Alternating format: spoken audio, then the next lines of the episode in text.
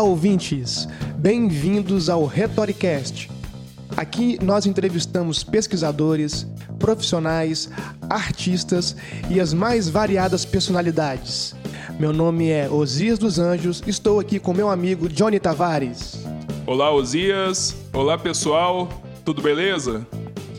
Este é o episódio de número 2 e hoje conversaremos sobre inteligência artificial entrevistamos o professor doutor Elias Oliveira, da Universidade Federal do Espírito Santo.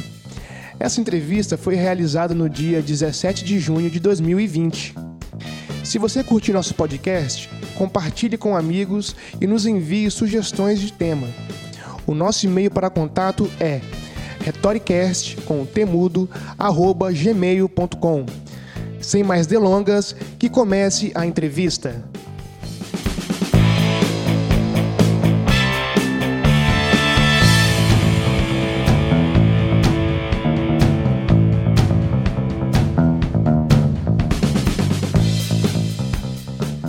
Muito bem, senhores, estamos iniciando aqui mais uma entrevista. Essa é a nossa terceira entrevista do Retoricast.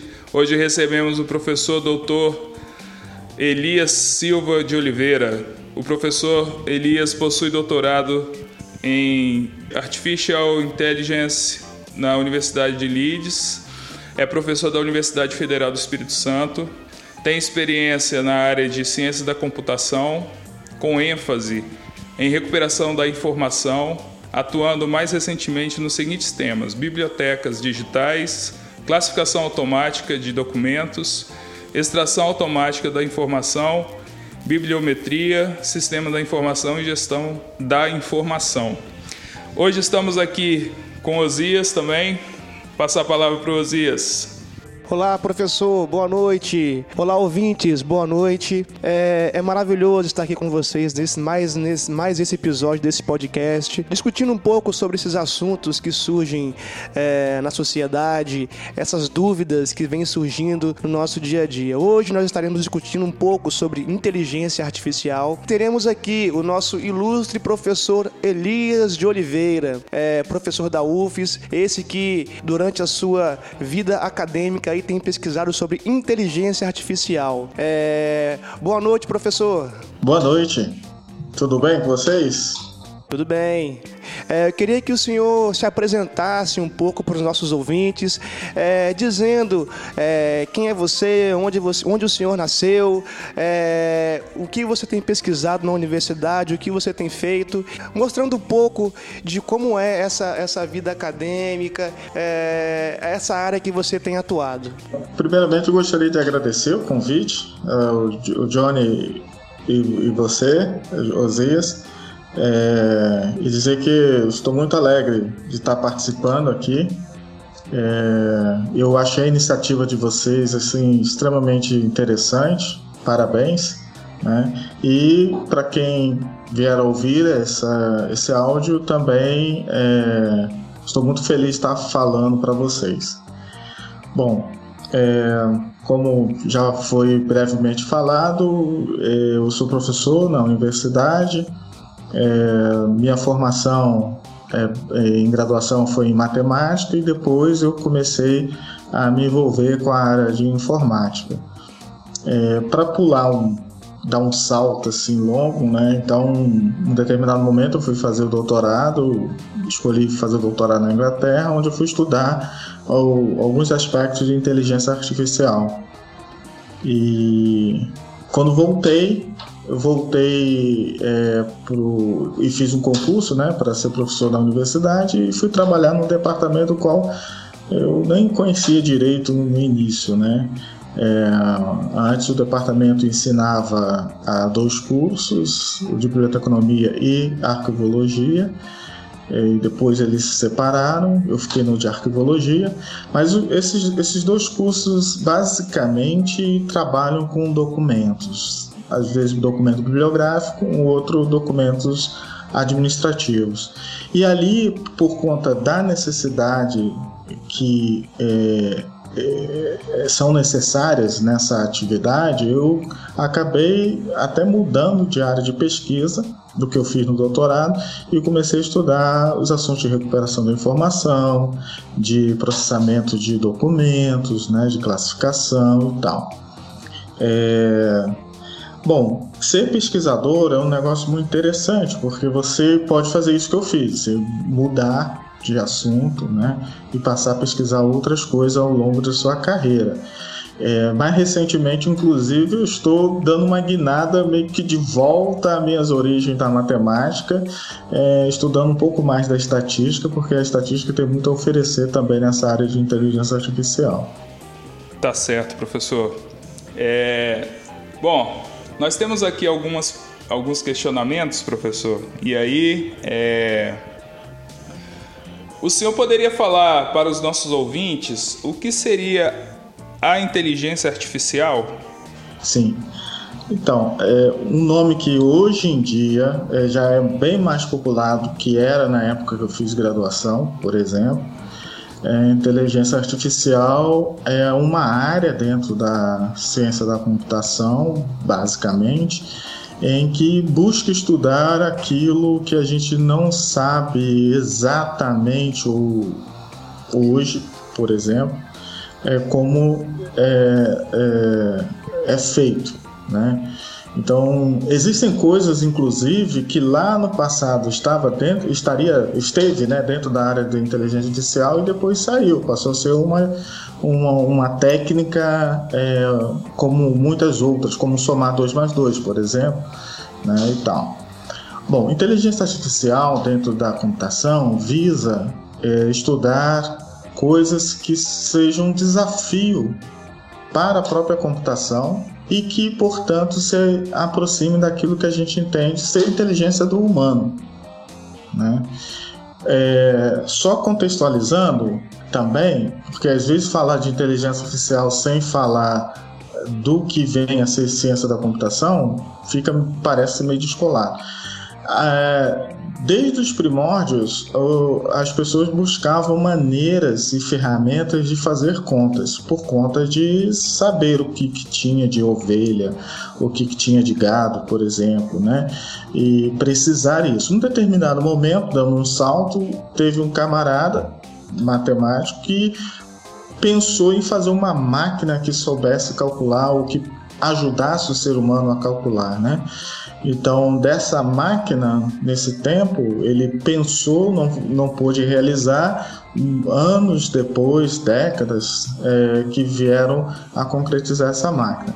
Dando um outro salto, a gente teve lá nos anos é, 30 ou talvez 20 a, a, a eletrificação dessa máquina né, para que nos anos lá próximo da, de, de 30 ou 40 a, a gente já tivesse aí uma máquina mais poderosa para fazer contas. Bom, de fazer contas a inteligência artificial tem um salto, claro, enorme. Mas é isso que sempre se buscou. Fazer coisas, às vezes, que o ser humano é, até sabe fazer, mas não é tão eficiente quanto, não é tão veloz quanto. E na inteligência artificial a gente coloca problemas agora que o ser humano sabe fazer, mas a gente gostaria que a máquina também soubesse fazer. Essa máquina que faz contas, porque no fundo tudo é transformado num fazer de contas dentro do computador, né? Então, inteligência artificial hoje é, por exemplo, fazer um computador falar inteligência artificial hoje é fazer um carro andar, como já foi feito, né? De dentro da UFES e ir lá em Guarapari, sozinho, né? É, tendo o que foi feito nesse carro em particular, os olhos do carro. O carro não tinha GPS, ele tinha o olho dele, então ele olhava como a gente olha. Então o carro foi um laboratório para imitar isso. Como que se vê? O que que se vê e em se vendo como que se toma decisões, né? Então fazer um carro assim, fazer um robô, o carro é um robô, mas fazer um robô que saiba ler, por exemplo. Esse ano é, coloquei como desafio para mim fazer um robô que saiba ler e compreenda o que está lendo. E em sabendo isso, veja, isso é uma continuidade de muitas pesquisas que eu venho fazendo, né? Em sabendo isso, ele poderá é, ser perguntado a respeito daquilo que ele leu. E aí, é, em sendo perguntado, ele responder. Se ele responder certo, porque, entre aspas, ele entendeu o que ele leu. Então, inteligência artificial é muito por aí. Tem outras áreas da inteligência artificial. Muito tempo atrás a gente fantasiava muito é, é, os objetivos da inteligência artificial como sendo alguma coisa que imitaria ou ter, ter uma máquina que soubesse amar. Esse é um desafio muito longo. Né? A gente, por exemplo, a gente não sabe o que é o amar. Né? Mas esse é um desafio muito longo, é, que sei lá se a gente vai chegar lá. Mas algumas coisas rotineiras a gente já fez na inteligência artificial. E um dos exemplos que a gente hoje não considera estar dentro da inteligência artificial é a máquina de calcular que todo mundo tem no telefone. A máquina que sabe fazer contas de 2 mais 2, de multiplicar, de extrair raiz quadrado. Né? Isso é uma inteligência. Tá?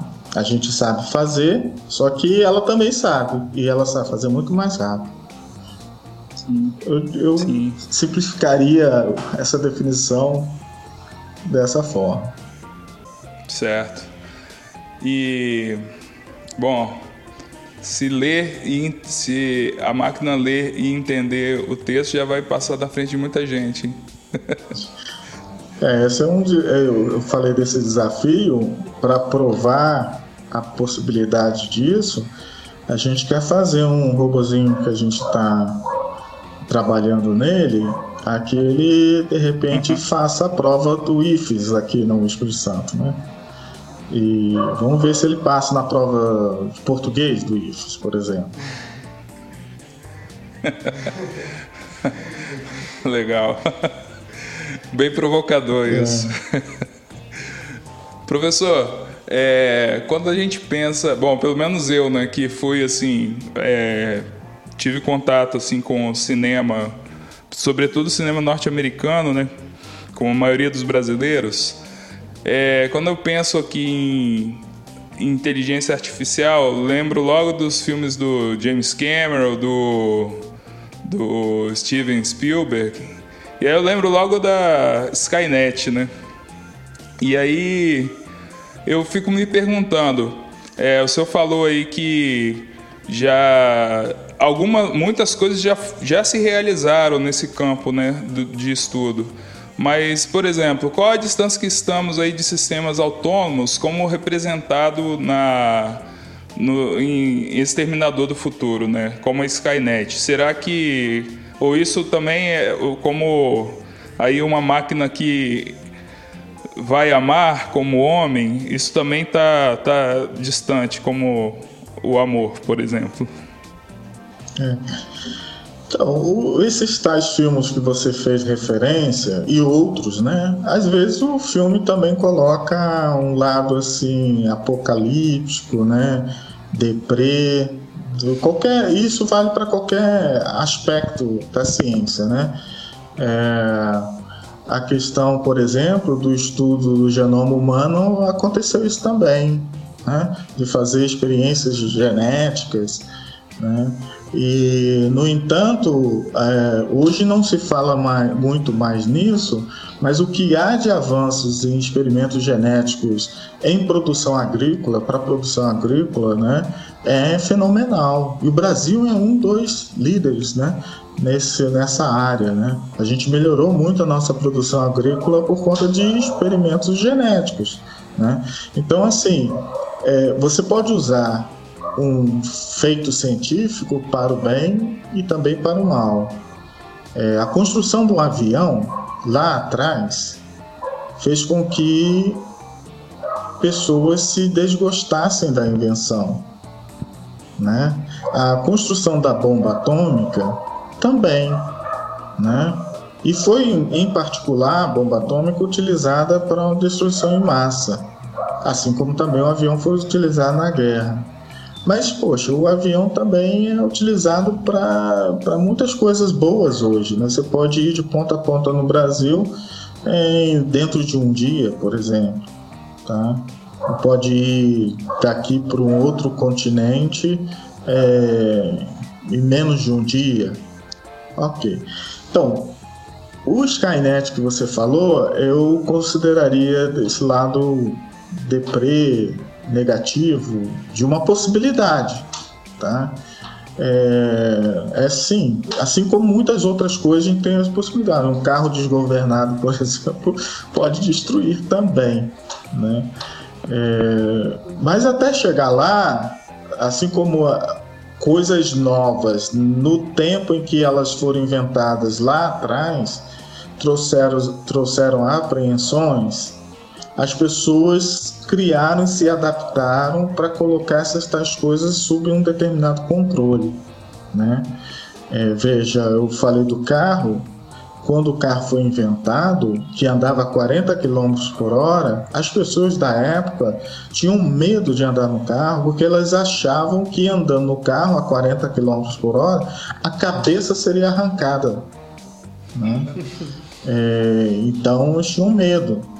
É, de fato, na época, antes disso, da locomotiva a vapor, muita gente perdeu mão, é, máquinas explodiram, né? mas hoje a gente não ouve mais falar nisso. Voltando às nossas novas máquinas, né, que calculam, né, não só fazem o vapor girar uma roda e leva você distante, mas calculam e também te levam distante, a gente vai aprender a lidar com elas. Né? Daqui do tempo que a gente está olhando para frente e pensando numa máquina que possa ser autônoma, andando pela rua, por exemplo, a gente fica com medo, porque a gente ainda não está lá no futuro. Bom, mas daqui para lá, né, e mesmo depois, vai caber a nós colocar uh, limites, assim como a gente também se coloca limites, o ser humano também é limitado. Né? Se não fossem as leis, cada um que cismasse poderia começar a matar um ou outro, né? Mas a gente coloca leis e regras para conter cada um e possivelmente esse esse esse robô Skynet, como é mostrado no, no, no, filme, ele também vai ter as regras que ele vai ter que seguir. E veja, se ele um, um ou outro escapulir dessas regras, isso não será surpresa, porque hoje nós temos também várias pessoas que escapolem das regras e por isso elas estão presas, né? Professor, é, nós temos uma pergunta aqui de um ouvinte e essa pergunta fez com que, pelo menos eu, pesquisasse um pouco sobre o tema. É, esse ouvinte é, se chama Taylor Ribeiro Tavares e ele trabalha com TI, Tecnologia da Informação. E ele fez a, a seguinte pergunta: é possível fazer alguma previsão de quando teremos uma singularidade? Não sei. Eu nunca. Assim. Nunca eh, parei é, é, seriamente para pensar nessa situação. Eu acho meio, meio improvável a gente conseguir prever isso Aproveitando, explique para os nossos ouvintes também, aqueles que têm menos, menos afinidade com o tema, o que seria essa singularidade, né? Talvez tenham, eh, tenham pessoas que estejam ouvindo e nós aqui estamos falando coisas né, que de repente é, gerem dúvidas. Igualmente, né? Então se fala muito dessa nesse, nesse assunto e aí eu já ouvi também vários, várias pessoas falando de diversos aspectos da, da, da, da singularidade.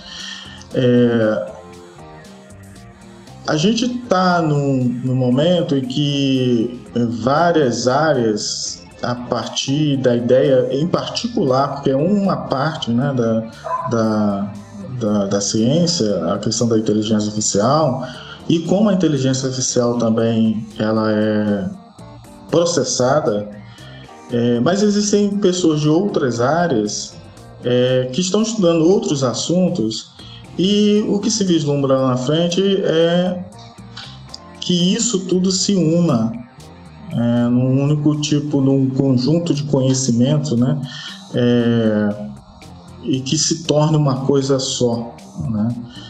Então, é, é, segundo esse aspecto, é que eu acho muito difícil a gente predizer quando isso vai acontecer, porque uma das coisas, é, não envolvendo outras áreas, mas os físicos, por exemplo, eles têm uma ideia de unir as leis da física, né? E isso se fala desde quando eu fiz graduação há muito tempo atrás, e até hoje a gente não conseguiu fazer isso.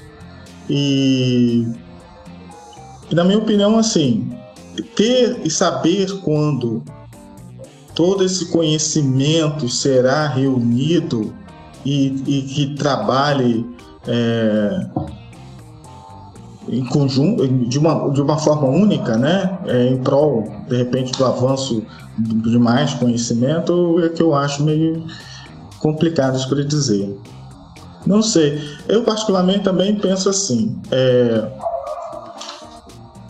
Bom, tem, é claro que tem gente que fica trabalhando na ideia do que, que vai ser esse futuro, né? Não é o meu caso. É, meu caso é trabalhar aquilo que a gente sabe olhando nos próximos 10, 20 anos, não daqui a 100 anos, talvez. Né? E aí fazer o melhor do que a gente puder nesse tempo. Então, por isso também talvez eu não saiba dizer e fazer predição, entendeu? Professor, esse mesmo ouvinte, o Taylor, ele nos mandou outro outro questionamento aqui que tem a ver com, acho que um pouco com essa parte ética que o senhor expôs na pergunta anterior, de o que fazer né, com, com essa técnica ou, ou esse conhecimento. Eu acho que tem a ver um pouco com. Acho que a inteligência artificial está dentro ali de, um, de uma estante parecido com a clonagem. Eu lembro na década, no final da década de 90, havia aquela discussão toda de como se. Bom, beleza, o homem pode clonar um ser vivo, mas agora o que, o que se vai fazer? Vai. O, o homem vai clonar pessoas para comercializar órgãos? Vocês, bom, essa, essas discussões eram muito afloradas na, na época. E eu lembro que eu lia revistas ali de cunho científico e eles sempre traziam esse tipo de discussão. Mas aí é, o Taylor coloca aqui, né? É, já devíamos ou já devemos discutir com certa urgência alguma lei para evitar algum desastre, como as três leis do Isaac Asimov ou algo do tipo. Eu gostaria, se eu pudesse também falar para os nossos ouvintes quem foi o Isaac Asimov. Isso. O Isaac Asimov foi um, um escritor se tornou famoso por conta da, da maneira de escrever ciência de forma meio que romance. E ele escreveu vários livros onde falava, em particular, dessa área né, de inteligência artificial. E já foi feito filmes, inclusive, de alguns dos livros dele, algumas das ideias. E sim, ele tinha, ele apresentava ali um certo receio desse futuro, né? É, e daí ele até apresentou leis que poderiam restringir esse ser que viria a existir, né? se já é o tempo, então veja bem, é, na nossa sociedade existem pessoas de diversos matizes. Né? É, tem gente que estuda inteligência artificial, tem gente que estuda direito. Aí tem gente do direito que estuda direito digital. Hoje já está se tornando quase uma, uma disciplina dentro da área de direito. É, se a pessoa for daquela preocupada na linha da, de colocar restrições, ela poderá já hoje ficar imaginando, inclusive olhando por, por, por aqueles que já assim, sonharam no como seria o futuro e de repente se preparar, seja na área do direito, seja na, em alguma outra área, do, do como restringir esse ser que vai aparecer lá no futuro. É, Bom, isso nada impede dessa pessoa trabalhar nisso, entendeu? Por exemplo, a gente pode trabalhar em como restringir o uso da Lua, por exemplo. A gente já foi à Lua, né? E agora, é, muito embora a gente já tenha ido, já fomos há muitos anos atrás, é, só agora é, tem alguém preocupado em fazer um foguete que vá, deixa a pessoa lá, mas volte, porque a gente ainda não sabe como fazer prédios lá na Lua. Né? Ainda não, estamos nessa condição. Mas isso impede que alguém discuta a, a, a lei de condomínio a ser, a ser implantada na Lua? Não, não impede. É, eu, particularmente, não, não sou preocupado com isso, assim como aquela pergunta anterior a respeito do, do, desse, dos seres autônomos desgovernados, porque eu prefiro mais a gente trabalhar em de repente ver essa coisa existir, né? Para depois é, é, alguém, né? De repente trabalhar na existência, colocar lá os limites. Tá? Não sei certo. se me fiz entender e se respondi a pergunta feita. Não, foi bem, foi bem. É, professor, a gente queria dar uma guinada aqui agora e entrar, adentrar um pouco no, na sua seara aí de, de, e na sua pesquisa, né? Que, e aí é o seguinte, nós fizemos ali uma busca é, na, nas publicações do senhor eu peguei um, o, o, último artigo que foi publicado sobre o P Código 2. E aí eu tentei assim. É meio difícil fazer isso né, com trabalho acadêmico, mas eu tentei é, resumi-lo em uma pergunta, né? Ou talvez a mais pertinente assim para o ouvinte ter ciência no, no, no que se refere a essa pesquisa, né? E aí eu fiz esse questionamento que é o seguinte: o senhor faz parte aí de uma equipe, né, que publicou um artigo que, com o nome P Código 2, o sistema de diagnóstico da aprendizagem de programação por métricas de software. Diante disso, o que é o P Código 2 e pelos testes realizados, qual a deficiência mais gritante na aprendizagem de programação identificada nesses testes? Certo.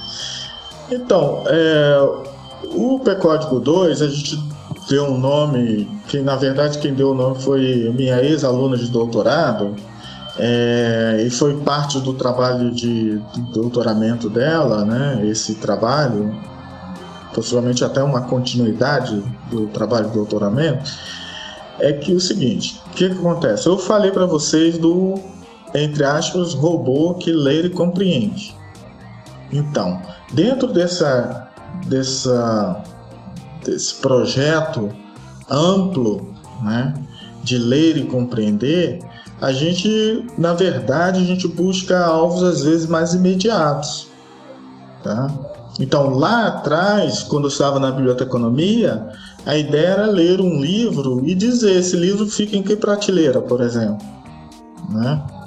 É, a gente foi avançando e em um determinado momento, no tempo dessa aluna de doutorado, a gente ouviu o seguinte: peraí, mas se ler e compreender, a gente também poderia ler e compreender um código de programação. O código de programação é o poema do, do aprendiz de, programa, de, de computação.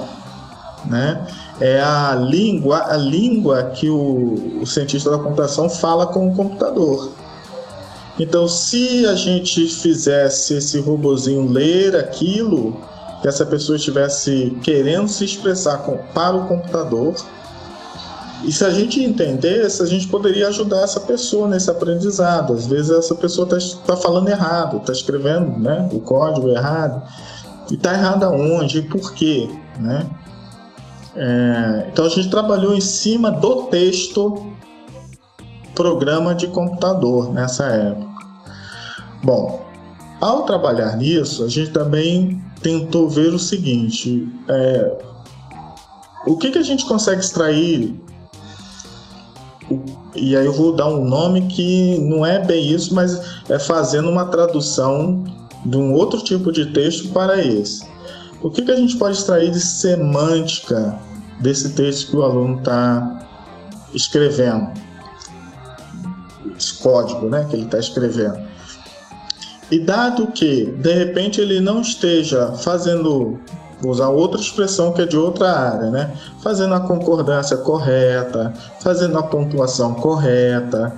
Então a gente poderia avisar ele, olha, aqui a concordância não está de acordo não, isso não vai ser entendido pelo computador. Né? Olha, essa pontuação não está de acordo, também não vai ser entendido pelo computador.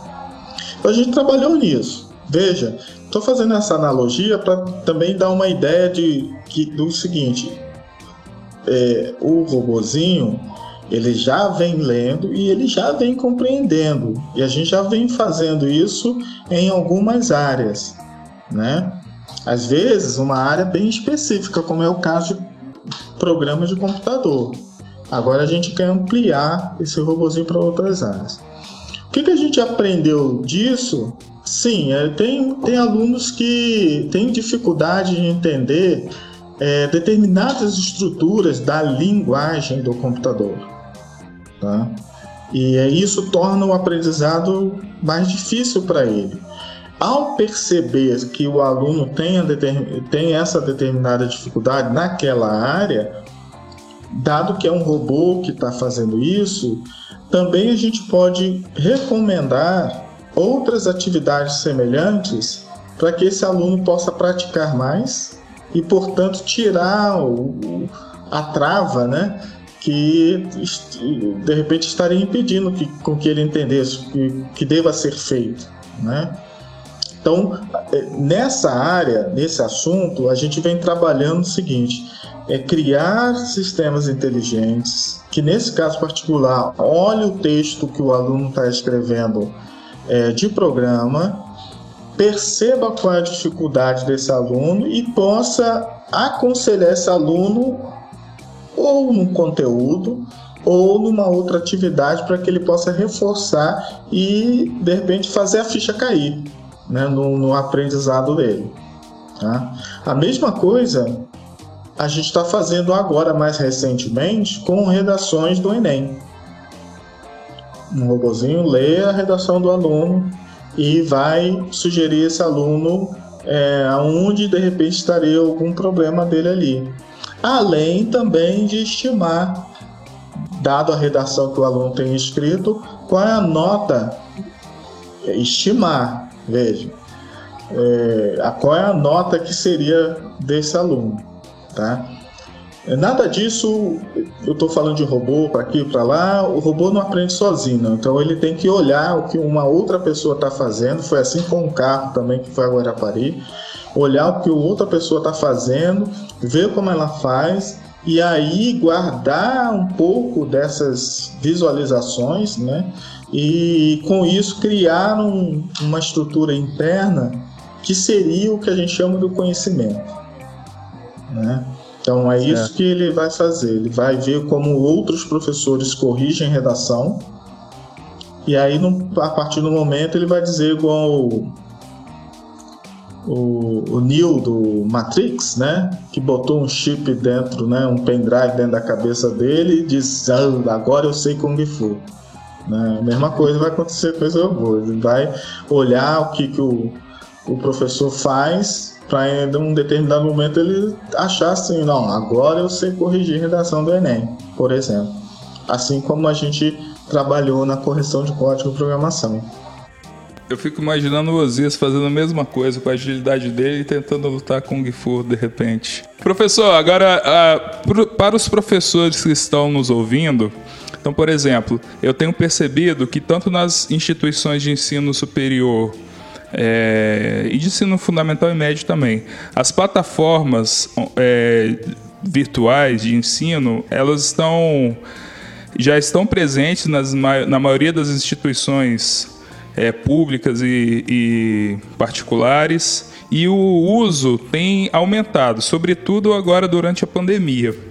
E aí eu pergunto ao senhor, essa ferramenta ou o desenvolvimento de uma ferramenta com o mesmo mote poderia ser aplicado em outras áreas do conhecimento, como química? Eu lembro que eu tinha amigos que davam aula de química, de física. Cara, o pessoal não tem dificuldade em química e em física, eles têm dificuldade em matemática. Não sei se o senhor já ouviu esse tipo de, de observação.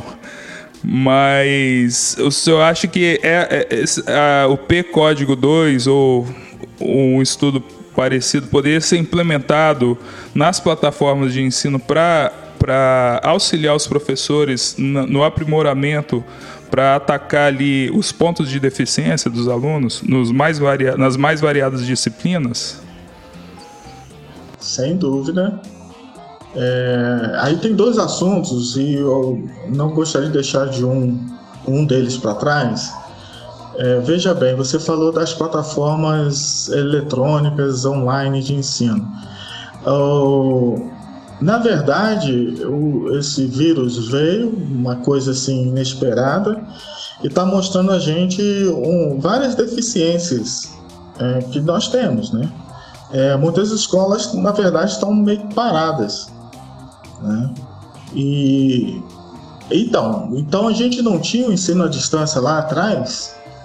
Por que, que a gente não está utilizando isso, nem que seja assim com uma certa é, baixa potência, né?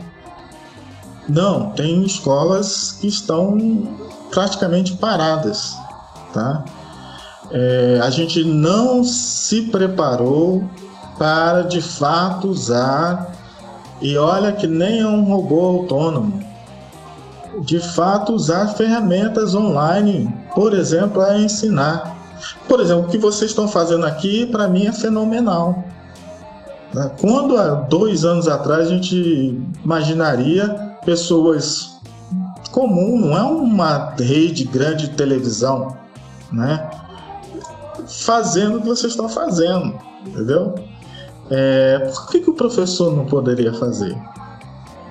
Mas se vocês olharem direitinho, várias escolas né, estão paradas.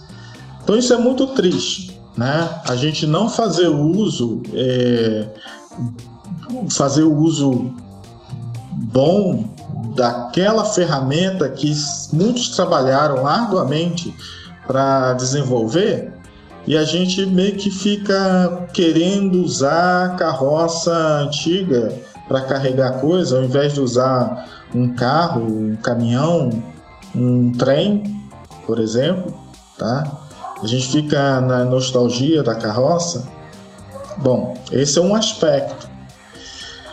Eu sou pró uso de ferramentas eletrônicas digitais, é, é, é evidente, né? É, então todo o trabalho de pesquisa, em geral, eu tento aplicar na área de ensino, porque é uma área que a gente conhece. É, então, aquilo que eu falei do P-código, do robô e tal. Então, aplicado à área de ensino, eu conheço, os meus alunos conhecem bem. Por exemplo, seria diferente se fosse da área de medicina, não sei nada. Né? Na área de química, é, muito embora eu tenha feito matemática, mas eu também eu tive dificuldade em entender as coisas de química, por exemplo. Então, né, eu não saberia falar direito a respeito dos assuntos das necessidades da área de química. Ou então tentar aplicar a área de ensino. E, é, e tudo que a gente faz, inclusive esse, esse, essa questão do P-código que você mencionou, é, é, é para ser embutido dentro desses ambientes eletrônicos de ensino. Então a gente Todos eles funcionam dentro do Moodle, por exemplo, que é um ambiente popular né, de, de, de interface né, para ensino à distância, que poder, pode ser também usado no ensino presencial. Eu uso direto né, para ensino presencial também. É, bom, esse, então, o ambiente de apoio ao ensino é uma coisa. Aí você me perguntou sobre o uso de sistemas inteligentes que pudessem perceber a necessidade da pessoa, né? Sim, é isso que eu venho trabalhando também. Eu brinco às vezes para os alunos que não são da área da computação, mas são da área da arqueologia, por exemplo, que um dia a gente gostaria de ter um, um sistema desse que soubesse o que estaria dentro da cabeça da pessoa. Então, tá vendo o aspecto da inteligência artificial? É, é saber aquilo que hoje a gente não consegue ter ideia, né? De como, como o que está dentro da cabeça da pessoa, o que está no pensamento da pessoa. Quero abrir um parênteses para dizer que em outra área, outros pesquisadores de outras disciplinas também estudam isso. O pessoal da psicologia, o pessoal da neurociência, neuromedicina, e, e inclusive eles inventaram uma máquina chamada ressonância magnética, que na fala de um colega que é formado semelhante a mim, graduação em matemática, mas foi acabou depois do doutorado morando nos Estados Unidos, né? Ele, e ele trabalha no departamento de psicologia hoje. Ele falava na época, lá nos anos 90, o seguinte: caramba, olha, lá tem uma máquina que lê pensamento. Ele usava essa expressão, ler pensamento. O que é ler pensamento para ele? É porque aquela máquina de ressonância magnética, não sei se vocês já tiveram a oportunidade de ver, né? Eles tiram imagens, imagens coloridas das regiões do cérebro que você tem como ver se a pessoa está preocupada, por exemplo. Se a pessoa está alegre, porque já se estudou também no cérebro quais são as regiões que ficam coloridas dependendo do seu estado eh, emocional, seu estado humor, coisas desse tipo. Bom, então ele foi estudar isso, né? Isso também é inteligência artificial. Então, e inclusive tem uma máquina, né, uma ferramenta para isso. No meu caso, eu gostaria de, eh, eh, de ter uma máquina que de repente é, a semelhança do que os psicólogos fazem hoje, que eles te entregam um, questionário, você é, responde o questionário e de repente ele é, diz o que, que você está, se você está deprimido, se não, né? a gente também fizesse um questionário, um robozinho te perguntasse coisas, né? É, e aí ele pudesse saber, ah, você tá com muito alegre hoje, ou não, você tá meio triste e tal. E no, na área de ensino a mesma coisa. Né? Se a gente fizesse algumas perguntas à pessoa, pudesse saber, olha, o seu problema não é nem entender tal coisa, entender. O seu problema está aqui na matemática. Se você entendesse matemática, você entenderia aquela outra coisa lá. Né? Sim, é, veja, e no ambiente digital e com o sistema eletrônico, eu meio que acredito, mas não sei predizer, que a gente é, assim, a gente será muito mais capaz de diagnosticar né, alguns problemas das pessoas do que a gente é capaz de fazer hoje. Porque hoje você tem que se deslocar para ir num tal lugar para fazer isso. No ambiente digital, de repente, olhando o que você mandou no WhatsApp, pode te dizer o seu estado de humor. Né? E você nem precisa mudar seu, seu dia a dia. Teria ali um, um companheiro né, vendo Pô, você ficou triste agora. Por quê? Porque de repente você recebeu essa mensagem. Né? Olha, você não está entendendo essas questões do, da disciplina tal. Vamos tentar ver onde é. E o próprio acompanhante eletrônico, né, esse robô, assim, mas você sabe também disso? Você sabe daquilo? Ah, então, se você não sabe disso, daquilo é por isso que você não está entendendo tal outra coisa. Então vamos saber? Vamos estudar? ó, lê isso aqui, vê esse filme, né, responda essa pergunta e tal. Sim. Professor, isso me lembrou muito Black Mirror. É, eu não sei, é, assim, essa sua última fala sobre é, alimentar os dados né, que a gente tem alimentado nas redes poderia servir é, para algo que pudesse, de certa forma, colaborar. No entanto, a série, como você mesmo disse no início, ela leva mais para aquele lado obscuro, né, do, Sim. do, do assunto. E professor, continuando, é, em algumas de suas pesquisas, é, você tenta solucionar algumas lacunas. Talvez seja por conta da, da, da, sua atuação na arquivologia ou na biblioteconomia, não sei. Mas sobre os, os procedimentos de buscas pela internet. É, sobretudo no que diz respeito à precisão nos procedimentos de recuperação da informa de informações relevantes pelos usuários. É, explique um pouco para os nossos ouvintes um pouco desse processo que você vem desenvolvendo, ou se você continua trabalhando nesse processo ainda, de representação da informação, bem como a utilidade desse método para a sociedade. Certo. É, sim, continuo. Isso faz parte, é uma aplicação né, daquilo que eu falei é, lá no início sobre o robozinho. É, e, e aí você me lembrou uma pesquisa que a gente também vem desenvolvendo, é, foi até a, o princípio foi assunto de uma tese de doutorado de uma outra aluna, que é o seguinte: é, quando a gente ler um texto, né, é, a, é, esse robô, né, é porque a gente aprendeu lá na escola, no primário, a fazer isso tudo. Não, mas então esse robô ele tem que saber no texto é o que é substantivo, o que é adjetivo, né? quais são as palavras e por aí vai.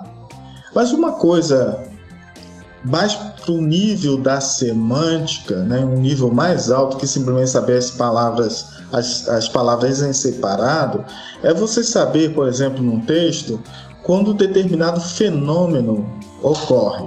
E aí essa aluna trabalhou nisso. Um fenômeno que ocorre é quando um nome de uma pessoa é citada no texto. Né? Então, o professor Elias de Oliveira fez o doutorado na universidade tal. Veja, saber que Elias de Oliveira é um nome é importante para fazer a ligação do entendimento, tá? Alguém poderia dizer, ah, mas isso é fácil. é, primeiro porque vê as, as, a, é a, a, a, letra maiúscula e tal. Não, não é tão fácil assim não, tá? Porque tem vários momentos que no, em texto a gente coloca em letra maiúscula e não é nome de pessoa. Você também falou de buscador, então deixa eu tentar reunir aqui. O buscador, e a gente conhece muito bem o Google, é, e a gente no nosso laboratório a gente também fez um buscador, é, mas vou usar como referência o Google, né? A gente coloca lá qualquer palavra-chave e ele consegue achar coisas para gente, né? Mas se eu colocar, por exemplo, rosa margarida, ele vai achar uma porção de coisas para gente e virá sobre a planta rosa, né? a flor rosa a flor margarida. Mas eu não queria flor. Porque eu estou falando e fazendo referência a uma amiga que se chama Rosa Margarida. Então seria interessante se a máquina também conseguisse perceber essa diferença semântica. Né? Não só olhar as palavras pelas palavras, mas também olhar alguma coisa para além das palavras ali em sequência. Tá? Então a gente trabalhou nisso. O que, que isso permite? O que, que isso avança? Né? Então, nesse nosso buscador particular, a gente vem fazendo experimento e o que a gente consegue fazer agora é saber, por exemplo, é, porque eu falei de nome de pessoa, mas foram 10 classes que a gente chama de entidades, né? Dez tipos diferentes de entidades que essa aluna trabalhou. Nome de pessoa, nome de rua. Vejam, nome de rua às vezes tem parecido nome de pessoa. Você tem que distinguir isso. Jones dos Santos Neves, às vezes é uma pessoa que você está se referindo, às vezes é um nome de rua, às vezes é um, uma instituição. E por aí vai. Então foram dez entidades. É, por conta disso, hoje agora a gente está trabalhando um processo de colocar dentro desse buscador essa pesquisa dessa aluna de doutorado, de tal forma que a gente consiga saber o seguinte: o professor Elias foi citado no jornal? Quantas vezes ele foi citado no jornal Tribuna, por exemplo, numa Gazeta? Né? É, outro pesquisador da UFES foi citado no jornal. E aí, daí segue outras coisas, né? Foi citado falando sobre o quê? Relacionado a quê? Né? É, então a gente quer saber isso. A gente quer se lembra daquele negócio de saber o que está na cabeça das pessoas? Então, antes de saber o que está na cabeça das pessoas, a gente quer saber o que está na cabeça do jornal, né? Então a gente quer saber o que, que o jornal fala sobre, por exemplo, o nosso governador, Casa Grande. Aí a gente mandaria esse robozinho ir lá e ver, ah, falou sobre isso, falou aquilo do governador, né? É, bom, para começar tem essa questão, né? É, eu falei do governador Casagrande. Primeiro precisa saber que Casagrande não é um único no mundo, né? Existem vários Casagrandes, eu estou falando só sobre o sobrenome, mas existem outros Casagrandes também. Então, mas não é qualquer um que eu quero, eu quero o governador. Então, olha só, a posição, né, eu, a profissão. Então, não quero qualquer Casa Grande, eu quero Casa Grande que seja o governador. E eu quero saber o que é falado dele, por exemplo. Então, e com isso a gente possibilita melhorar a nossa interação com, voltando lá no início, né, com a leitura. Né? Então a gente pede que vai ter esse sistema, esse robô, que vai conseguir ler um texto melhor, porque a gente vai poder se expressar melhor também, né, ao pedir que ele leia, né, para encontrar aquilo que é de nosso desejo.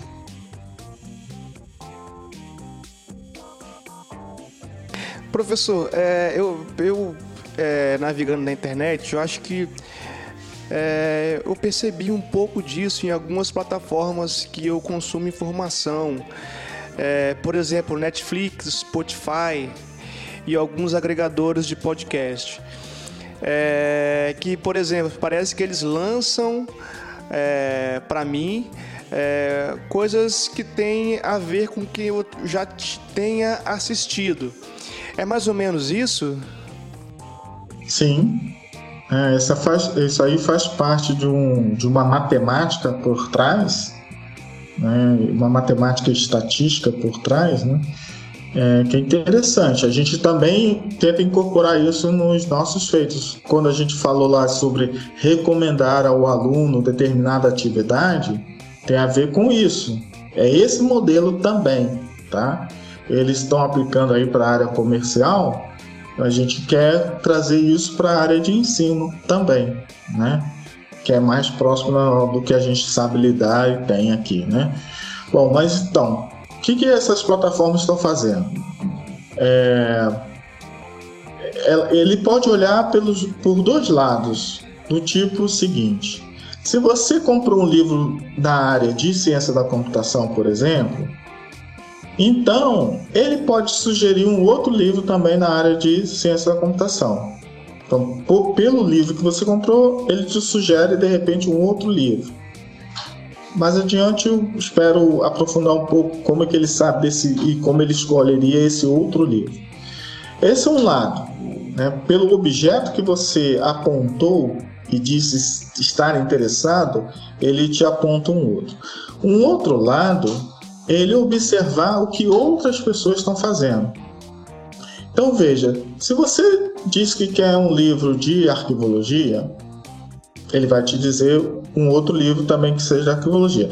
Mas um, um outro colega seu, o colega nem, nem, precisa ser colega, na verdade, uma outra pessoa que está na plataforma e diz que gostou ou diz que tem interesse naquele livro que você também gostou, mas essa pessoa ela, ela é muito mais ativa nessa plataforma.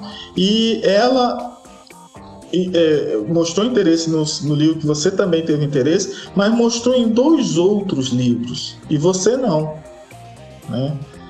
Aí o que, que esse, essa plataforma, plataforma pode inferir? Né? É que esta pessoa, outra, por conta de ter gostado do mesmo livro que você, mas também pegou, né, comprou outros dois livros, ouviu outros dois filmes, que você ainda não viu, essa plataforma vai te indicar esses objetos para você, né? É claro que por trás disso tem uma estatística muito poderosa. E é claro também que não basta só um objeto para fazer a inferência, para fazer essa estatística valer. Né? Tem que ter alguns exemplares, né? algum, algum, algum trajeto já percorrido por cada uma das pessoas. Mas a ideia básica está por aí ver pessoas semelhantes ou tenta equiparar pessoas, né?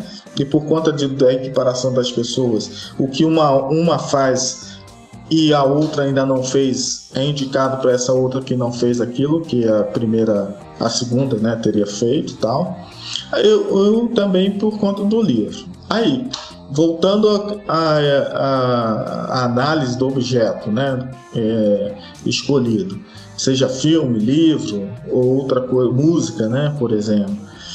Então, existe um, uma dificuldade em e que isso é uma das áreas dos nossos amigos, né, é, arquivistas, bibliotecários, né, em analisar, o objeto. Se o objeto for livro, seria do bibliotecário. Se o objeto for documento, arquivo, o arquivista, né? E, mas tem filmes, tem música, né? Então, qual é o problema? Quando você tem esse objeto em forma digital lá na plataforma, às vezes você só tem um título. Você não tem o que, que ele é. Se, se, se for livro, se é um romance, romance de que época, romance sobre o que, né? Você não tem essa descrição, né? Como que se constrói essa descrição? Bom, essas plataformas de muito tempo para cá, eles vêm trabalhando arduamente. Isso faz parte dessa pesquisa dentro da, da tanto da recuperação da informação quanto da inteligência artificial. Em descobrir maneiras em que uma é você pagar um bando de gente para de repente fazer a descrição. Isso é muito caro. Né? É, lá atrás já se viram que não dariam conta de fazer isso na velocidade esperada. Uma outra estratégia é contar com que as pessoas falem a respeito, ou do livro, do filme e tal. Como? Ah, nos comentários da plataforma. Né? A pessoa vai falar coisas lá. Ah, eu gostei do livro porque ele é um romance maravilhoso, é da época tal, papapá. Então, uma pessoa fala, a outra fala não sei o que, ali você tem um conjunto de textos já rico para você tirar uma ideia. Ela pode não estar correta, tá? Mas você já, já começa a tirar umas ideias dali. E essas ideias começam a descrever o livro de tal forma que você usa isso para mais adiante. Se uma pessoa falar em algum lugar que gostaria de ler um romance de uma determinada época e tal, tal, tal, opa, aqui. Mas existe uma probabilidade de erro. Tá? Então, é, a junção dessas coisas todas está muito mais facilitada agora nessas plataformas. Há quem fique com medo. Aí o filme Black Mirror é, mostra um lado, é, você usou acho que a palavra sombria, né? Disso, é verdade. Né? É, eu me lembro quando era mais novo, no início lá dos e-mails do Google, que eles começaram a mandar propagandas, aí teve gente que ficou com pavor, né? Porque viu que uma, uma determinada propaganda tinha a ver com aquilo que a pessoa tinha escrito lá no e-mail, aí ficou, mas como que eles sabem de mim? Né? Então as pessoas ficam meio é, se sentem invadidas, né? Então tem gente que não gostaria que isso acontecesse, mas às vezes é muito bom ter o ajudador. Quando o senhor falou que. Quando o senhor falou, ah, antes, né? O senhor falou, ah, seria bom a gente conhecer o pensamento do, do aluno. Alguém vai falar, ah, mas ele quer invadir minha privacidade. Isso, exato. Então tem esse, essa discussão dessa questão privacidade, né? Mas, poxa, veja bem, nessas plataformas, uma delas é o Netflix. Eu não sei de vocês, mas eu gostaria muito de um, de uma, no final de semana cansado, né, de trabalho e tal, chegar e nem precisar escolher um filme, o Netflix dizer assim, ó, o filme que você mais gostaria de ver é esse aqui, ó. Vai por mim que você vai se dar bem. Veja esse, esse e esse. Cara, que maravilha. Porque às vezes a gente fica gasta ainda hoje meia hora para escolher um filme. A gente, na minha família, a gente tem um costume assim, de, às vezes, uma vez por semana, ter o um filme em família. A gente fica meia hora discutindo, ah, esse, é fulano veta, eu não, esse, aí o outro fulano veta, aí pum, passou meia hora, uma hora, a gente escolheu o filme. Né? Seria muito bom se alguém, né, já é, é, é o, seria assim, o, o, desejo do preguiçoso. Se o próprio Netflix chegasse para mim e dissesse assim, ó, é esse aqui, puf, né? É, mas para isso ele tem que me conhecer, né? Ele tem que conhecer minha esposa, ele tem que conhecer meu filho, né? É, e inclusive olha a complicação disso, né? Pessoas de gêneros diferentes, idades diferentes, e ter, teria que levar tudo isso em consideração. Sim. Mas se a pessoa gostar do, do esquema antigo, né, de sair tendo que olhar uma lista de, de cabo a rabo, paciência, pode continuar também, né? Eu desenvolvi um filtro com dois critérios. Que a série seja investigativa e que ela tenha muitas temporadas. Porque é chato, você pega às vezes uma temporada bacana de 2017 Aí acaba, você fica naquela esperança de ter mais temporada, não vai consumir mais porque já foi extinta. Aí você fica frustrado. Mas, professor, professor, é, eu, a gente está chegando à parte final aqui e eu queria, assim, que o senhor dissesse, assim, para os nossos ouvintes, é, o que motivou o senhor, né, a estar tá trilhando a, a, carreira acadêmica, né? O que te, te, motivou a fazer matemática, o que te motivou a seguir a carreira acadêmica e a partir da sua atuação na Universidade Federal do Espírito Santo, é, como que um aluno, né, pode ou qualquer interessado pode conhecer as pesquisas que o senhor está desenvolvendo, se o senhor está ligado a algum laboratório na universidade. Fala isso para gente, por favor. Certo. Olha, é... a escolha da matemática foi porque quando garoto eu fiz escola técnica, eu estudei técnico em eletrônica, eu sou do Rio, a escola técnica de lá tem o curso de técnica eletrônica. Em determinado momento, isso foi lá nos anos 80, os computadores estavam chegando no Brasil. E eh, eu me entusiasmei pela área, né? E o curso chamado hoje de informática ainda era uma coisa recente na universidade. É, me lembro que um professor é, fez a pergunta que curso a minha turma ia fazer na, no curso superior é muito embora era uma escola técnica, formato técnico, mas as pessoas já tinham ideia lá do, de continuar estudando. Eu e um outro colega dissemos que a gente não ia continuar na engenharia eletrônica, né? E íamos fazer é, informática. Bom, ele, ele acabou indo para a engenharia eletrônica, como a maioria dos outros colegas, e aí eu entrei no curso de, do Instituto da Matemática lá no, na UFRJ.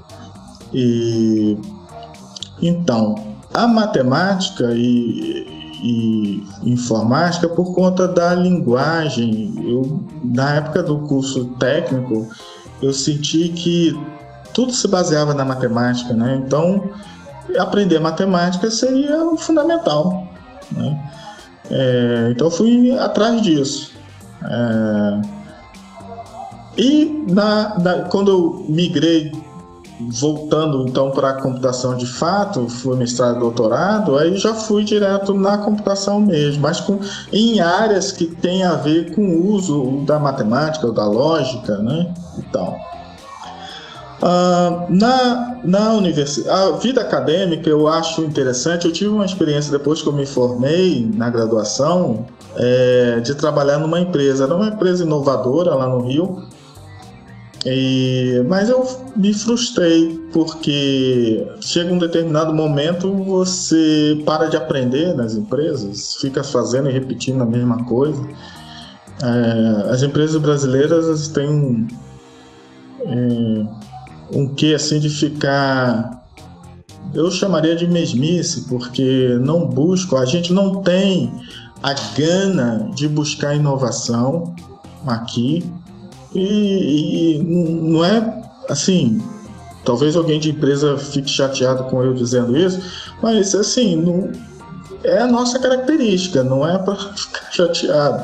E é só ver o seguinte: quais são as empresas inovativas que a gente tem aqui? Não tem. As empresas inovativas estão em outros países, né? Então isso me frustrou já lá quando eu entrei nessa empresa, que era um, um produto interessante, em determinado momento eles acharam que seria o suficiente ficar vendendo só, não inovando, né?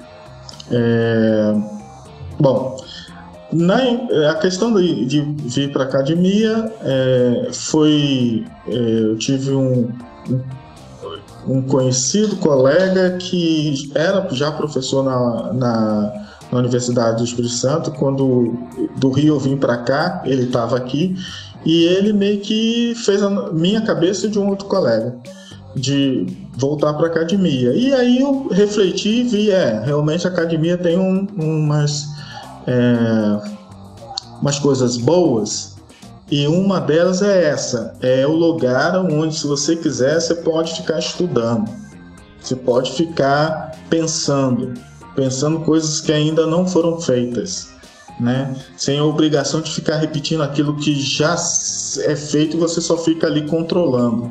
E as empresas são assim, né? É, não, vamos pensar aquilo que não existe ainda. Então eu tô falando para vocês do robozinho. Ah, mas que mas isso o que? Não, não, não existe. A gente está trabalhando para fazer. Né? É... Talvez lá na frente isso venha a ser um negócio comum no dia a dia, né? Então, isso que é interessante. E outra, mudar de área também. Então, se hoje eu estou querendo estudar inteligência artificial, a universidade, o funcionário, o docente, o pesquisador da universidade, ele pode trocar. Eu poderia estudar física até, tá? É, eu estou dentro de um departamento que estuda documentação é, eu posso mudar de, um, de uma área, eu estou olhando o uso da inteligência artificial dentro desse assunto. Então tem uma flexibilidade muito grande e muito legal para quem gosta de aprender e ficar aprendendo. Então esse é um aspecto dentro da universidade. Lá dentro eu faço parte de um grupo porque tudo que eu já no doutorado, né? Então, antes de entrar no meu departamento, é, as coisas que a gente faz nessa área e na área que eu também estudei no doutorado demanda de muita computação. Então, não é coisa para ser feito num laptop, é coisa para ser feito num supercomputador. Então, já de muito tempo, na verdade, eu, eu tenho amizade com um colega que, é, que era até pouco tempo coordenador do laboratório de computação de alto desempenho. É, ele tem como sigla LCAD. É, esse colega é foi o coordenador também do, do projeto do carro autônomo, né? E desde a graduação, a gente se conheceu na graduação lá no Rio de Janeiro, a gente veio, ele é daqui do Espírito Santo, né? Então, quando ele veio para cá, ele me chamou uma vez para visitar, acabei vindo, não saindo. E, e, aí a gente entrou na, na, na universidade por conta desse amigo que já é falecido, professor da, da informática, o Francisco Negreiros e que fez o doutorado lá no Rio, a gente se conheceu lá no Rio ainda. Enfim, e, então eu sou desse laboratório, é o laboratório que estuda inteligência artificial, né? E por que eu tô lá? Porque lá tem pessoas que estão interessadas em, em assuntos assim. Às vezes um está interessado na visão, como é o caso dele, né? E visão e de repente é, é, partes mecânicas ou eletrônicas né, de um robô. tem outros que estavam interessados em, em realmente em matemática, métodos numéricos, por exemplo, né? E eu sou pessoa que está interessada nessa parte, vamos chamar de espírito do computador, do, do, do robô, né? É, e, e relacionada à fala, né? A fala, a leitura, a escrita, é, é, compreensão, né? De texto. É, então, estou dentro desse grupo. Esse grupo tem um site, é, se colocar computação de alto desempenho UFES, acho que vai aparecer logo no Google. E a sigla é LCAD, né? LCAD. E o que foi a última pergunta que você fez? Se, como você poderia achar o, como um interessado poderia achar né, o, a pesquisa do senhor. Então, e aí para quem ainda não está ou está no percurso do, do, do estudo, é, estudar é libertador, né? Então acho importante deixar essa mensagem que assim é, eu, eu pude viver coisas na minha vida por conta do estudo. Né? Fiz um doutorado num, num, país que de outra forma talvez eu não tivesse condição nenhuma de, de ir lá. Né? Vivi lá quatro anos. É, em consequência disso, também me deu possibilidade de ter um emprego bom. Né?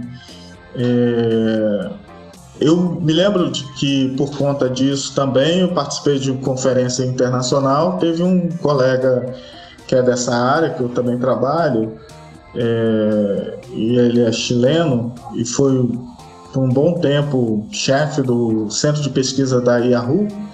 Numa conferência que a gente é, organizou aqui no Espírito Santo, e ele veio, né, é, ele falou uma coisa que é, é repetição disso que eu estou falando, mas eu, ele falou assim: ah, eu, eu gosto de ser pesquisador porque me possibilita viajar pelo mundo inteiro, né?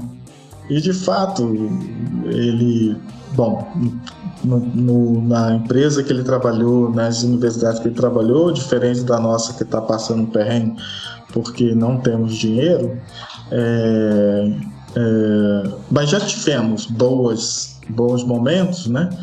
E vamos voltar lá no futuro a ter também, se a gente prestar atenção no nosso dever de casa. Ele, é, por ser pesquisador, ele, ele participa de conferências. Então, hora ele está aqui no Brasil, hora ele está no Chile, está nos Estados Unidos, está na Europa. Né? Ele gosta de visitar, conhecer mundos, né? Então, assim, é, é libertador porque estudar né, é libertador e sugiro a todos que estudem com afim por causa disso. Você te permite e te dá a liberdade de você escolher aonde você quer trabalhar, no que você quer trabalhar, né, e, e te, enfim, é, é fantástico. Legal, professor. Eu gostaria de, tá gostaria de agradecer a entrevista que o senhor nos concedeu. Eu, de antemão, achei muito interessante aí o, o a leitura que fiz aí do, das suas publicações e desejo ao senhor muito sucesso aí, né? Na sua, na sua continuidade aí na universidade. É, agradeço o convite, fico lisonjeado pelo convite de vocês. Estou torcendo para que vocês tenham um, podcast assim bombador, né? E no que eu puder ajudar, contem comigo, né? E boa sorte aí para vocês. Muito obrigado, professor. É, ouvir isso é gratificante, ainda mais vindo vindo de você, uma pessoa que atua tanto tempo na, na área acadêmica, sobretudo é, com pesquisas é, na área de, de, inteligência artificial, na área de tecnologia da informação, né? E o podcast acaba sendo a extensão disso também, né? É muito bom ouvir isso e queremos deixar aqui já o de repente um convite para os próximos, para alguns outros assuntos também. É, a ideia é, é, do podcast é debater a ciência, é, mostrar a ciência para a sociedade, né? Pois a gente pode é, enxergar, no, pelo menos no Brasil, no momento atual, muitas pessoas têm negado a ciência, né? E isso acaba se tornando um perigo, porque a ciência é, é uma construção de, da própria sociedade para a sociedade, né?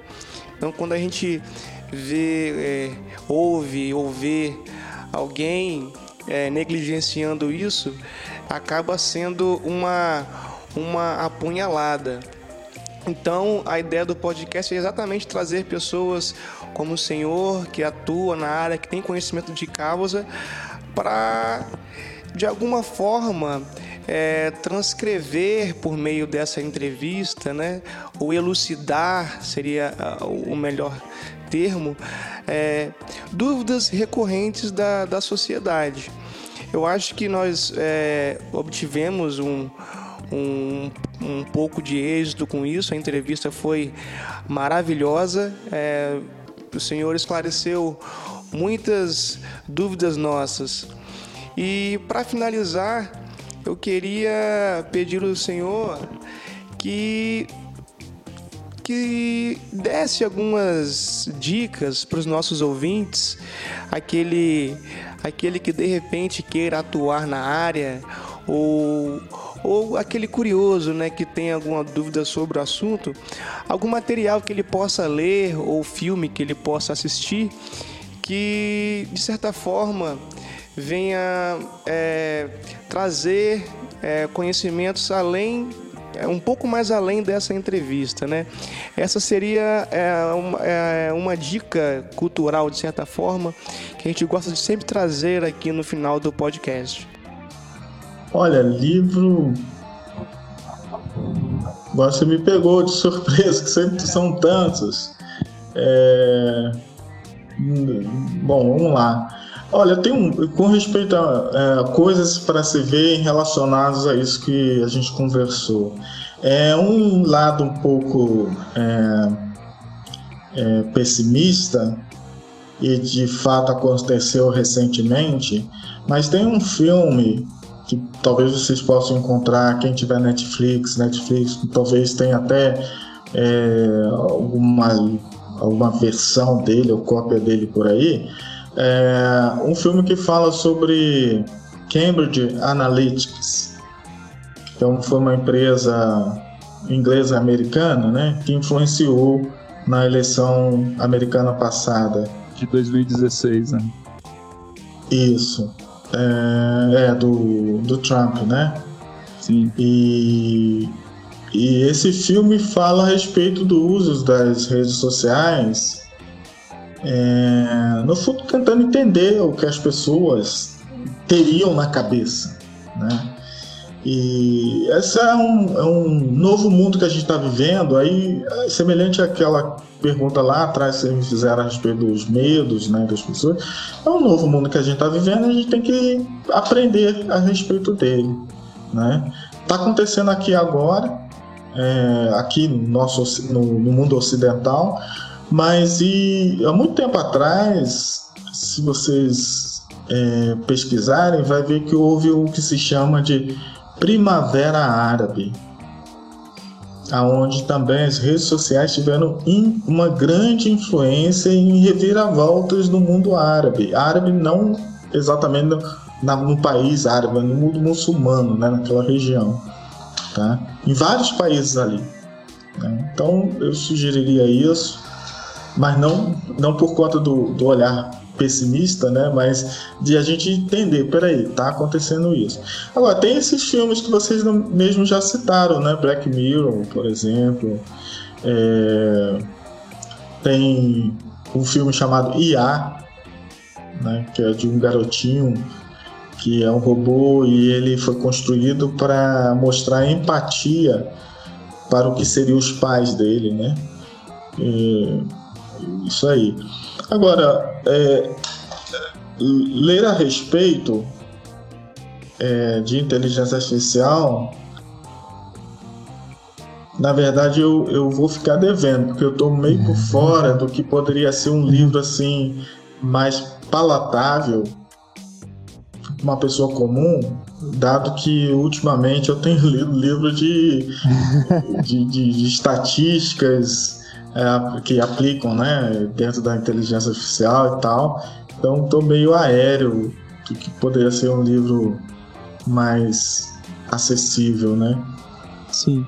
Mas, é, mas... olha, estudar, né? Estudar, aproveitar quem está no segundo grau, aproveitar, estudar direito, aprofundar. É... E eu, eu, eu, tenho um filho que está no segundo grau, eu falo para ele assim, olha, é, esse é a época que não tem. Muito embora o segundo grau está se tornando isso, né? Você se especializar nas áreas exatas ou de humanas e tal, vai aproveitar a época da adolescência, que as pessoas têm mais tempo, eles não sabem, mas têm, né? E, e ser bom em tudo. Procure ser bom em tudo, porque lá na frente, de repente, você escolha, vai escolher uma outra, uma outra coisa, mas vai com a base, né? É, amplia, amplia o leque de possibilidades, né? Isso. É, as dicas foram muito boas. É, eu acho que, que a entrevista foi ótima. E nós estamos finalizando aqui, infelizmente. É, eu acho que a gente poderia ficar conversando mais tempo, mas também. é... Se me deixar falar, eu não estou. é, é, professor, muito obrigado. É, uma boa noite. É, eu vou contar até três e nós estaremos finalizando, tá bem? Finalizando com um tchauzinho para os nossos ouvintes. Um, dois, três e tchau, tchau. Tchau, tchau. Tchau.